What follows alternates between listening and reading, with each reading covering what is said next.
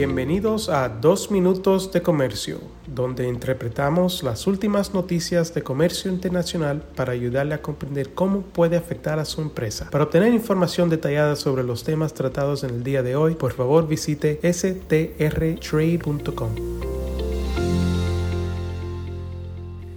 Hoy es martes 25 de julio de 2023 y yo soy Álvaro Ferreira, consultor independiente con Sandler, Travis Rosenberg.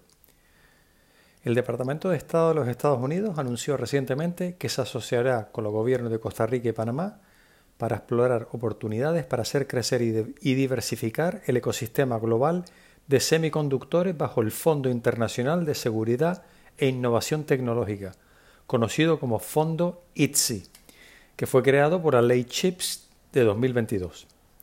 Según el Departamento de Estado, estas asociaciones ayudarán a crear una cadena de valor global de semiconductores más resiliente, segura y sostenible.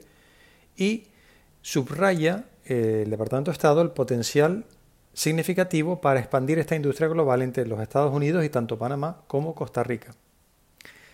En el caso de Costa Rica, el Departamento de Estado ve a este país como un socio para garantizar que la cadena de suministro de semiconductores pueda seguir el ritmo de la transformación digital en curso y a Panamá lo ve como un socio para garantizar que la cadena de suministro de semiconductores sea diversa y resiliente.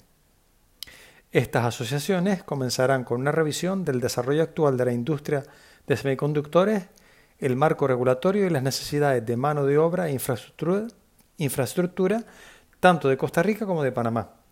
El resultado de las revisiones informará la colaboración futura en el desarrollo de este sector crítico. En agosto de 2022, el presidente Biden firmó la ley CHIPS de 2022, la cual asignó miles de millones de dólares en nuevos fondos para impulsar la producción nacional y la investigación de semiconductores en los Estados Unidos. La ley CHIPS creó el fondo ITSI, que proporciona al Departamento de Estado 500 millones de dólares, es decir, 100 millones por año durante cinco años a partir del año fiscal 2023, para expandir la producción global de semiconductores asegurar las cadenas de suministro de semiconductores y desarrollar e implementar redes y servicios de tecnología de la información y de las comunicaciones seguras y confiables a través de nuevos programas e iniciativas con aliados y socios estadounidenses. Esperemos que Estados Unidos considere iniciativas similares con otros países latinoamericanos y mientras seguiremos atentamente cualquier acontecimiento de relevancia que surja de las revisiones de Costa Rica y Panamá. Reciban de mi parte un muy cordial saludo.